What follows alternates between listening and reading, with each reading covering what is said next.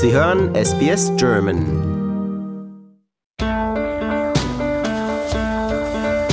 Herzlich willkommen zum Podcast Abenteuer lesen.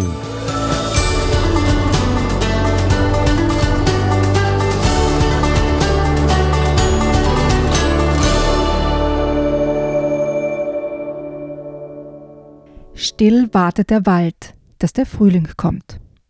In diesem Wald lebte eine Hasenfamilie. Das jüngste Hasenkind hat den Frühling noch nie gesehen. Zum Frühstück gibt es Bucheckernsuppe. Schon wieder. Immer Bucheckern. Wir wollen mal was anderes. Bald ist Frühling. Dann koche ich euch jede Menge feine Sachen, sagte die Hasenmutter. Die großen Brüder hopsen herum. Sie springen hinauf bis in die Äste ihres Lieblingsbaums. Aber für den kleinen Hasen ist das noch viel zu hoch. Er springt so hoch er kann, mit aller Kraft. Obwohl er sich mächtig anstrengt, schafft er es nicht. Wir sehen das Meer. Bald kommt der Frühling. Der kleine Hase ist so neidisch auf seine großen Brüder. Wann kommt denn der Frühling? Wann? Wann ist bald? Die großen Brüder tollen vergnügt auf den Ästen herum, antworten aber nicht. Bald ist Frühling. Dann schaffst du es auch, mein Kleiner, sagt die Mutter. Dann kannst du auf die höchsten Äste klettern und das Meer sehen. Was ist eigentlich der Frühling? Wie sieht er aus? Der Frühling, weißt du, lässt den Schnee schmelzen und die Blätter sprießen. Dann wird alles grün, sagt die Mutter und macht ihm eine heiße Schokolade. Außerdem wird es schön warm, wenn er kommt. Früh am nächsten Morgen, als alle noch schlafen, wacht der kleine Hase auf. Er hört ein Geräusch, irgendwo in der Ferne. Stampf, stampf. Es klingt wie Schritte. Das muss der Frühling sein, denkt der kleine Hase. Das war ein Ausschnitt aus dem Buch Bist du der Frühling von Chiaki Okada und Co. Okada im Moritz Verlag erschienen und vorgelesen hat uns wie immer Eva Mura. Und ich sage Hallo Eva. Hallo Adrian. Und ich sage Hallo zu allen unseren Hörern. Herzlich willkommen zum Podcast Abenteuer lesen. Der Podcast, mit dem Sie sicher gehen können, dass Sie ein gutes Buch in der Hand haben. Nämlich das sind Bücher, die wir empfehlen oder du vor allem Eva empfiehlst, auch aussuchst und schön daraus vorliest. Ja, dieses erste Buch, Frühling, es geht nicht um das Thema Frühling heute, denn entweder sind wir damit viel zu früh oder viel zu spät, je nachdem auf welcher Seite der des Planeten wir uns befinden. Nein, es geht um den Buchstaben J und der Buchstabe steht für unser Motto Bücher rund um die Welt. Und äh, J steht natürlich dann ganz klar für Japan. Eva, du hast Bücher mitgebracht aus Japan. Wie aufregend. Ja, also die Bücher, die wir heute in der, in der Sendung haben, sind Bücher entweder von japanischen Autoren, Autorinnen oder eben Bücher, die in Japan spielen zum Beispiel oder ein, ein Genre umfassen, das vor allem aus, aus Japan gekommen ist oder in Japan entwickelt wurde, wie die Mangas. Dann äh, möchte ich schnell die Bücher noch vorstellen. Also Bist du der Frühling, das war das erste Buch. Das zweite, Der Mond zu Gast von Ando Miki. Dann haben wir Der Kartograf von Jiro Taniguchi. Also, Entschuldigung, mein Japanisch ist nicht das Beste. Und das vierte Buch, Sadako, ein Wunsch aus tausend Kranichen von Johanna Hohnhold und Gerda Reit. Also, das sind dann wahrscheinlich deutsch sprechende Autorinnen im Vergleich zu den vorherigen drei oder vier. Nun, nur von den Titeln abzuleiten, sind das sehr poetische Bücher. Ist vielleicht ein bisschen zu früh jetzt, das zu, äh, zu äh, definieren, aber ich lasse dich mal sprechen. Gehen wir noch zurück zum ersten Buch. Eva, bist du der Frühling? Ich habe mich schon in das Buch verliebt, muss ich zugeben. Ja, ich finde, also die, die Bücher, die ich gefunden habe, die eben von japanischen Autoren, Autorinnen stammen und ins Deutsche übersetzt wurden, haben alle etwas Poetisches, finde ich. Also da, da liegst du ganz richtig. Und auch dieses Buch, Bist du der Frühling, ist ein, finde ich, ein poetisches Buch. Ja? Der kleine Hase und die, die Zeichnungen, die Illustrationen sind auch poetisch, sind einfach schön. Man kann sich in diese, in diese Zeichnungen hineinversetzen und verlieben. Ja, sie sind richtig kuschelig. Und ähm, ich verrate es natürlich nicht, aber es gibt einen, einen kleinen Twist, ähm, was denn oder wer denn der Frühling dann ist. Ja, also das verrate ich jetzt natürlich nicht. Das soll noch ein bisschen spannend bleiben. Aber du hast vollkommen recht, es ist sehr poetisch. Also was du nicht verraten möchtest, ist, wer denn da mit schweren Schritten zum Haus gekommen ist. Ist es das? Nee. Genau, genau. Es ist ja der Frühling. Ja, aber das hätte ich jetzt fast verraten, weil ich kenne jetzt die Geschichte schon. Also soll ich da auch den Mund halten, meinst du? Nicht verraten. Nicht verraten. Nein, wir verraten nie etwas. Ich weiß, aber das ist ja, das ist ja noch am Anfang der Geschichte. Das ist ja nicht der Hauptteil der Geschichte. Der, die oder das äh, an der Tür klopft und mit schweren Schritten daherkommt, ist ja eigentlich nicht, das ist ja nicht die große Überraschung in dem Sinn. Ich finde schon, dass das eine große Überraschung ist. Ich wollte hier ein anderes Thema ansprechen damit, aber jetzt kann ich ja nicht, weil ich nicht darf. Egal. Ich finde das Buch auch wunder, wunderschön und ich finde es so toll, weil äh, wir kennen ja das Konzept, so das sehnsüchtige Warten auf etwas auch Unbestimmtes und äh, Großartiges. Wir warten zum Beispiel oder haben als Kinder auf den Weihnachtsmann oder aufs Christkind gewartet. Und hier, dieser kleine Hase wartet auf den Frühling. Das finde ich auch ein tolles Konzept. Da gebe ich dir vollkommen recht, Adrian. Und, und diese Bilder, finde ich, drücken diese Sehnsucht auch so schön aus. Ja? Die Sehnsucht, auf den Baum springen zu können, endlich groß genug zu sein, um auch auf die Äste zu hüpfen. Oder eben dieser sehnsüchtige Blick des kleinen Hasen aus dem, aus dem Fenster hinaus, wann jetzt endlich der Frühling kommt. Also diese Sehnsucht ist auch in diesen Bildern, in den Illustrationen ganz, ganz toll eingefangen. Nun, das ist im Moritz Verlag erschienen und natürlich macht der, der Verlag große Werbung für das Buch, das ist ja ganz klar. Aber ich möchte trotzdem hier die, äh, so ein paar Kernsätze aus, aus äh, Kritiken vorlesen, die man auf der Webseite vom Moritz Verlag findet. Ich finde die so treffend, so schön. Das erste heißt schöne, zarte Geschichte für die Kleinsten, da kann ich nur übereinstimmen. Das zweite eine zärtliche Ode an das wiederkehrende Licht und die Wärme, kann ich auch nur mit einstimmen. Und die dritte Kritik, eine sanfte Geschichte über das Kleinsein, das Großwerden und das Warten. Finde ich, äh, mir kommt die Gänsehaut. Ich finde das so, so schön. Schön, schön ausgesucht, Eva. Danke dir, Adrian. Aber wie gesagt, das ist äh, nicht mein Verdienst, sondern äh, der Verdienst der Autoren und Autorinnen, die dieses Buch kreiert und geschaffen haben. Ja, das soll natürlich, natürlich die anderen, die kommenden drei Bücher nicht äh, minderwertiger machen. Ganz im Gegenteil, ich finde auch die anderen, die anderen drei Bücher sehr, sehr schön. Äh, Der Mond zu Gast wäre das zweite Buch von Ando Miki. Was kannst du uns darüber erzählen? Das nächste Buch, Der Mond zu Gast, das sind ist eine Sammlung an, an unterschiedlichen und ungewöhnlichen Geschichten aus Japan. Und sie haben alle irgendwie das Leben und das Glück und so die, die, die Lebensphilosophie als, als Hintergrund. Zum Beispiel, dass die Kaulquappe fragt, warum wir aufstehen, wenn wir wieder schlafen gehen müssen, zum Beispiel. Ja? Oder auch ähm, die Frage, warum weint der Tiger, wenn er einen Fuchs gegessen hat? Und da würde ich gerne etwas daraus vorlesen, aus dieser Geschichte. Also die Geschichte beginnt damit, dass der Tiger weint und ein Mann kommt vorbei und fragt ihn, warum er denn weint. Und er meint eben, er hat äh, gerade einen, einen Fuchs verschlungen und jetzt ist ihm aufgefallen, naja, also jetzt eigentlich ist der Fuchs ja jetzt nicht mehr, der ist jetzt quasi in ihn integriert und der ist sicher jetzt traurig, dieser Fuchs, und weint. Und er fragt den Mann eben nachzuschauen, wie es dem Fuchs jetzt so geht in seinem Bauch. Und das tut der Mann und fragt den Fuchs und findet heraus, dass der Fuchs auch traurig ist, weil er hat einen Hahn gefressen.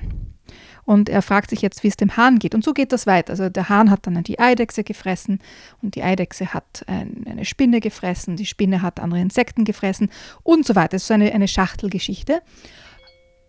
Und zum Schluss. Der Mann nickte freudestrahlend holte tief Luft und rief dann Hallo Tiger, bei dir will jemand eine Angelegenheit in Ordnung bringen. Es handelt sich um eine Fliege, die von einer Spinne vertilgt worden ist, welche von einer Eidechse verputzt worden ist, welche von einem Hahn verdrückt worden ist, welcher von einem Fuchs verspeist worden ist, welcher von einem Tiger, dir nämlich, verschlungen worden ist. Ja.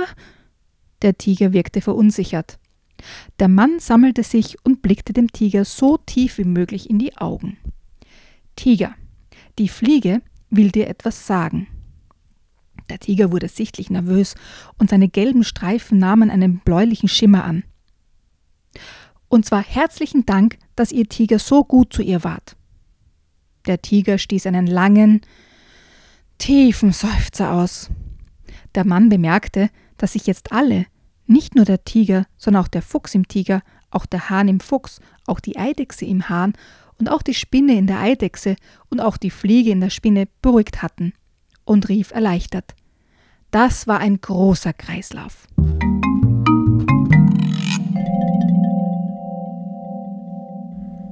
Ja, und das war ein Ausschnitt aus dem Buch Der Mond zu Gast von Ando Miki. Ein sehr philosophisches Buch natürlich, das äh, ganz bestimmt zum Nachdenken anregt und zu langen Diskussionsabenden mit den Kindern. Auch hier sind die Illustrationen wirklich passend auch zu den Geschichten.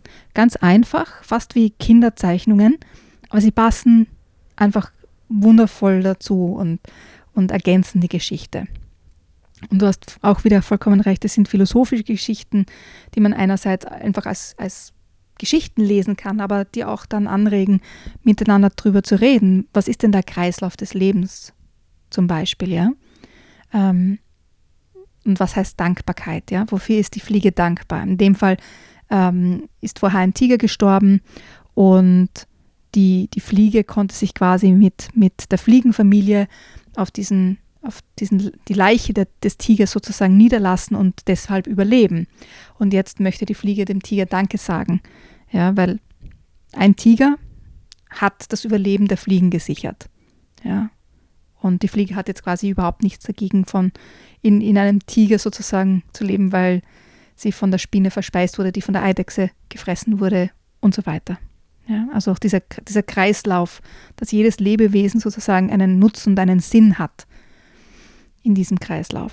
Kann man da schon etwas, ich weiß nicht, wie die anderen Geschichten, äh, wie die, was da passiert und wie die ausgehen, aber kann man hier et etwas erahnen, dass so eine ganz andere Kultur hier spricht, äh, dass man sich einem Kreislauf unterordnet? Das ist vielleicht für uns äh, in den westlichen Gesellschaften, da alles auf Individualität aufgebaut ist, gar nicht so einfach, das zu akzeptieren, ein Teil eines Großen zu sein. Ich denke mir, zum Teil sind es einfach Fragen, die, die ganz generell Menschen betreffen oder wo sich Menschen Gedanken darüber machen, wie eben zum Beispiel Freundschaft oder ähm, wer bin ich, was, was ist mein, mein Zweck im Leben sozusagen. Aber natürlich ist auch die, die Herangehensweise manchmal eine andere oder ein bisschen, bisschen anders. Ja, ich denke mal, es gibt ganz viele Geschichten auch im, im deutschsprachigen Raum, die diese Themen ähm, haben, aber vielleicht aus einem anderen Blickwinkel das betrachten. Hm. Also ich meine jetzt eher, dass man sich etwas einem äh, übergeordneten unter, unterstellen muss, also dem Kreislauf. Wenn ich, ich kann ja sagen, ich äh, weigere mich äh, für den Kreislauf zu existieren, äh, dann kriegt man natürlich Probleme damit. Aber das, solche Geschichten haben wir noch weniger in der westlichen Kultur, dass man sich als nur ein kleines Teil, als kleines Rad eines ganz großen Ganzen sieht. Es geht eigentlich mehr bei den Kinderbüchern um persönliche Probleme. Ja, wie, wie kann ich mit meiner Wut umgehen, mit meiner Trauer? Wie kann ich äh, andere vielleicht zum Lachen bringen? Was so fast banale Themen, aber so großartige Themen wie das hier, das findet man eher selten. Ich glaube, dass es einfach aus einem anderen Blickwinkel ein bisschen betrachtet wird. Ich, ich denke mir schon, dass es auch bei uns Literatur oder Kinderbücher gibt, Bilderbücher, die sich mit diesen Themen befassen ich denke mal, der, der Schwerpunkt ist eher auf, auf dem individuellen, wenn du das meinst, bei uns. Ja? Aber ich denke mir schon auch, dass diese großen Themen oder das große Ganze auch zur Sprache gebracht wird. Aber es, es bringt einfach einen, noch einen anderen kulturellen Aspekt hinein, da hast du schon recht. Ja, und das äh, finde ich schön, dass man sowas äh, auch erwarten darf, einen anderen Aspekt äh, in der Literatur. Wir sind ja schließlich äh, auf einem ganz anderen nicht Planeten, aber in einem ganz anderen Land, natürlich mit einer unterschiedlichen Kultur, unterschiedlicher zu der Kultur, in der wir leben. Zum dritten Buch, Der Kartograf, klingt auch schon vielversprechend von Jiro Taniguchi. Ja, also aus dem Buch möchte ich nicht wirklich etwas vorlesen, weil es ein, ein Manga ist, ein Comic. Und das lässt sich einfach ganz, ganz schwer vorlesen. Ähm, was ich bei diesem Buch toll finde, sind die Illustrationen und auch die, die Genauigkeit, mit der die, die Zeitepoche eingefangen wird. Also es geht um das Japan zu Beginn des 19. Jahrhunderts und es geht um einen, einen Mann, Ino Taradaka, und der ist ein Kartograf. Und der Autor Jiro Taniguchi versucht eben diese, diese Epoche, die nennt sich Edo-Periode, und das Leben des Kartografen zu, zu porträtieren in, in wirklich ganz feinen ähm, Zeichnungen und Illustrationen. Und diese, diese Genauigkeit und diese Sensibilität gegenüber dieser, dieser historischen Epoche finde ich einfach ganz, ganz toll gelungen. Und es ist eine, ein, ein Manga slash Graphic Novel. Und ähm, das ist etwas, was, was einfach wirklich auch eine, eine japanische Tradition oder Kultur ist. Ja? Also Geschichten in, in Bildern auch zu erzählen oder mit, mit Comic oder Graphic Novels zu erzählen. Und deswegen habe ich dieses Buch sehr, sehr toll gefunden und mit hereingenommen in unsere Sendung heute. Nun, das klingt jetzt nach Sachbuch, aber ist da, kommt auch eine Geschichte darin vor? Es ist kein Sachbuch. Es ist eine, eine Geschichte, die erzählt wird. Nur diese Geschichte handelt von diesem Kartografen Ino Tadaka. Also keine äh, Abenteuergeschichte in dem Sinne. Ist ein Buch, äh, wird empfohlen für 14 plus, also 14 Jahre und darüber. Äh, kann man einem 14-Jährigen, einer 14-Jährigen ein solches Buch in die Hand drücken, das keine Abenteuer verspricht und auch keine Geschichte und keine Dramen, sondern einfach quasi nur so ein Einblick ist in ein, ein Berufsleben? Auf jeden Fall, weil das Buch einfach wirklich gut gemacht ist. Ja, also ich denke mir einfach diese, der Reichtum an, an Illustra Innenillustrationen und die Geschichte, die dadurch erzählt wird, äh, finde ich toll. Und es ist ja nicht, dass, dass alle 14-Jährige jetzt nur ähm, Drama brauchen oder nur Thriller lesen, ja, oder Vampir-Liebesgeschichten lesen, ja. Ich denke mir, es gibt ja ganz viele unterschiedliche Interessen und ähm, da passt dieses Buch, denke ich mir, gut dazu. Ja, der Kartograf erzählt eine wunderschöne, tolle, interessante Geschichte. Und das interessiert ganz, ganz viele Jugendliche. Nun, das waren also drei Bücher von japanischen Autoren. Das vierte und letzte Buch ist äh, von einer deutschen Autorin, Johanna Hohenhold, und das heißt Sadako, ein Wunsch aus tausend Kranichen. Äh, da bin ich jetzt gespannt, ob wir da einen Unterschied finden. Aber wahrscheinlich kann man dieses Buch nicht vergleichen mit den drei vorherigen, weil hier geht es wirklich um eine sehr tragische Begebenheit. Ja. Und ich habe das, das vierte Buch jetzt dazu genommen, weil nicht, nicht dieses Buch speziell, weil es ist erst 2017 erschienen, aber ähm, ich weiß nicht, ob du dich erinnern kannst an das Buch Sadako will leben. Das war, glaube ich, das bekannteste, das sich um diese Geschichte herum bewegt hat. Ich glaube nicht das Buch selbst, aber es gibt einen Animation, Animationsfilm darüber. Ja. Und dieses Buch Sadako will leben war eines der eindrücklichsten Bücher, die ich als Kind gelesen habe. Es gibt einige Bücher, an, an die ich mich wirklich, wirklich erinnern kann, dass sie einen tiefen Eindruck hinterlassen haben. Und Sadako will leben war eines davon. Also es kennen wahrscheinlich die meisten die Geschichte von Sadako Sasaki, die ähm, den Atompompenangriff auf Hiroshima überlebt hat und dann ähm, zehn Jahre später Leukämie bekommen hat als eine Folgeerkrankung und sie die Geschichte erzählt bekommt, wenn man tausend Kraniche aus Papier faltet, also Origami Papier faltet, dann hat man einen Wunsch frei. Und während sie im Krankenhaus ist, faltet sie diese tausend Kraniche. Leider geht die Geschichte nicht so gut aus. Also Sadako stirbt am Ende, trotzdem sie diese tausend Kraniche äh, und, oder mehr sogar äh, gefaltet hat. Aber es ist ein, eine absolut berührende Geschichte, die jetzt mittlerweile ein geschichtliches Ereignis betrifft, aber eine wahre Geschichte ist. Ja? Und was ich natürlich damals nicht gewusst habe, in Sadako äh, will leben, sind ein paar geschichtliche Freiheiten drinnen. Ja, was glaube ich jetzt in diesem neueren Buch Sadako ein Wunsch aus tausend Kranichen ähm, ein bisschen anders erzählt wird. Ja, also zum Beispiel eben, dass beim Atompumpenangriff selbst Sadako zwei Jahre alt ist. Ja, in, in dem alten Buch äh, war sie schon viereinhalb oder fünf. Ähm, und einige andere Sachen, die, die ein bisschen näher an der, an der historischen Wahrheit dran sind jetzt. Und deswegen habe ich eben dieses neuere Buch ähm, mit in den Podcast hineingenommen. Das geht nicht so gut aus, die Geschichte, obwohl sie mehr als 1000 Kraniche gefaltet hat. Aber es kommt darauf an, was für einen Wunsch sie ja dann hatte, letztendlich. Kannst du uns das verraten, was ihr Wunsch war? Nein. Nein, ich habe es versucht. Aber kannst du uns was vorlesen aus diesem Buch? Ich kann was vorlesen, ja. Ich beginne die Geschichte ganz am Anfang.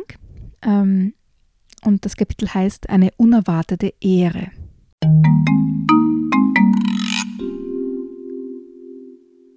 Schon wieder Edamame. Sadako klappt den Deckel ihrer Bento-Box schnell wieder zu. Ich kann diese langweiligen Bohnen nicht leiden. Aber meine Mutter will das einfach nicht einsehen, jammerte sie enttäuscht. Du kannst sie gern mir geben, sagt Shizuko. Deine Mutter gibt dir wenigstens etwas mit. Ich kann zusehen, wie ich klarkomme. Ich habe es meiner Mutter schon tausendmal erklärt, aber alles, was ich zu hören bekomme, ist, du bist wie deine Großmutter. Die hat sich auch beim Anblick von Edamame geschüttelt. Wenn meine Großmutter noch leben würde, müsste ich nie wieder diese schrecklichen grünen Dinger essen. Sadako seufzte. Die Erinnerung an ihre Großmutter bestand einzig und allein aus Erzählungen ihres älteren Bruders.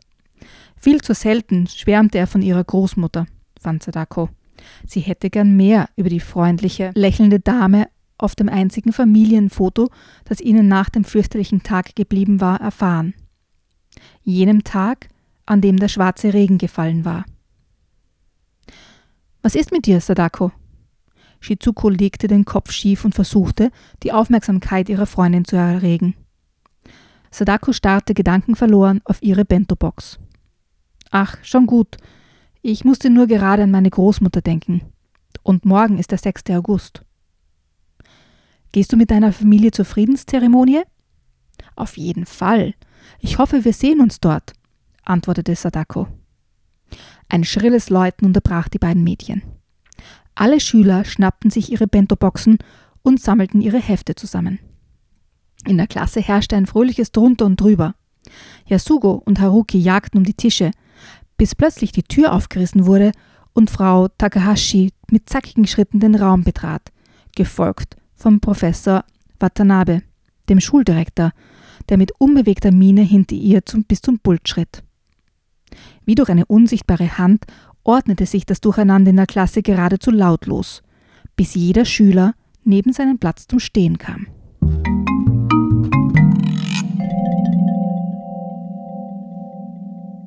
Was dann passiert ist, dass es gibt ein Radrennen und einige Schüler aus dieser Schule werden ausgesucht, um bei diesem Radrennen dabei zu sein. Das ist eine große Ehre. Und Sadako ist eine der Auserwählten. Und während der Verkündung, dass sie eben eine derjenigen ist, die bei diesem Radrennen die Schule vertreten darf, wird ihr ganz, ganz schwindlig und mulmig und schlecht. Und ihre Freundin sagt dann noch, ach, das ist nur, weil du Nerven hast. Wie wird das erst sein, wenn du beim Rennen bist? Und das ist sozusagen der Anfang ihrer Erkrankung. Diese Anfälle kommen dann immer öfter und bis sich herausstellt, dass sie eben an Leukämie erkrankt ist. Sadako, ein Wunsch aus tausend Kranichen von Johanna Hohnhold, erschienen im Aladdin Verlag. Und dieses Buch ist zu empfehlen für Leser ab zehn Jahren. Ja, die drei vorherigen Bücher möchte ich auch nochmal schnell vorstellen. Der Kartograf von Jiro oder Giro Taniguchi im Carlsen Verlag erschienen. Dann hatten wir Der Mond zu Gast von Ando Miki im Baobab Verlag erschienen. Und das erste Buch war Bist du der Frühling von Chiaki Okada und Ko Okada im Moritz Verlag erschienen. Und ich mache das ja selten, aber hier kann ich mit Bestimmtheit sagen, das erste Buch Bist du der Frühling ist mein Favorit.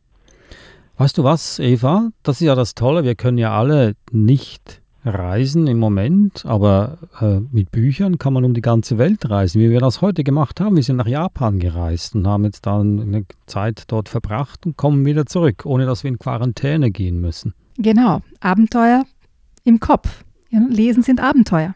Also Bücher kommen mir ganz sehr gelegen zu dieser Zeit, in der wir uns jetzt befinden. Aber auch hier äh, spielt die Zeit eine große Rolle, denn der Podcast ist zu Ende. Die Zeit ist abgelaufen. Das war also Abenteuer lesen. Heute mit äh, Büchern rund um die Welt, Japan. Danke Eva für die schöne Auswahl, die du uns da wieder äh, vorgestellt hast. Und äh, wenn Sie noch mehr von unserem Podcast hören möchten, gehen Sie auf die Webseite sbs.com.au-german. Dann auf Themen klicken und da springt Ihnen Abenteuerlesen entgegen mit Hunderten von Büchern, die wir in den letzten drei Jahren besprochen haben.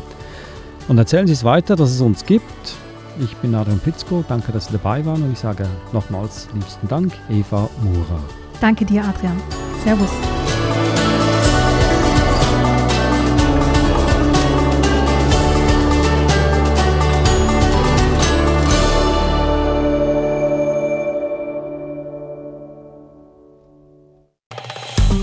Liken, teilen und kommentieren Sie unsere Inhalte bei facebook.com/sbsgerman.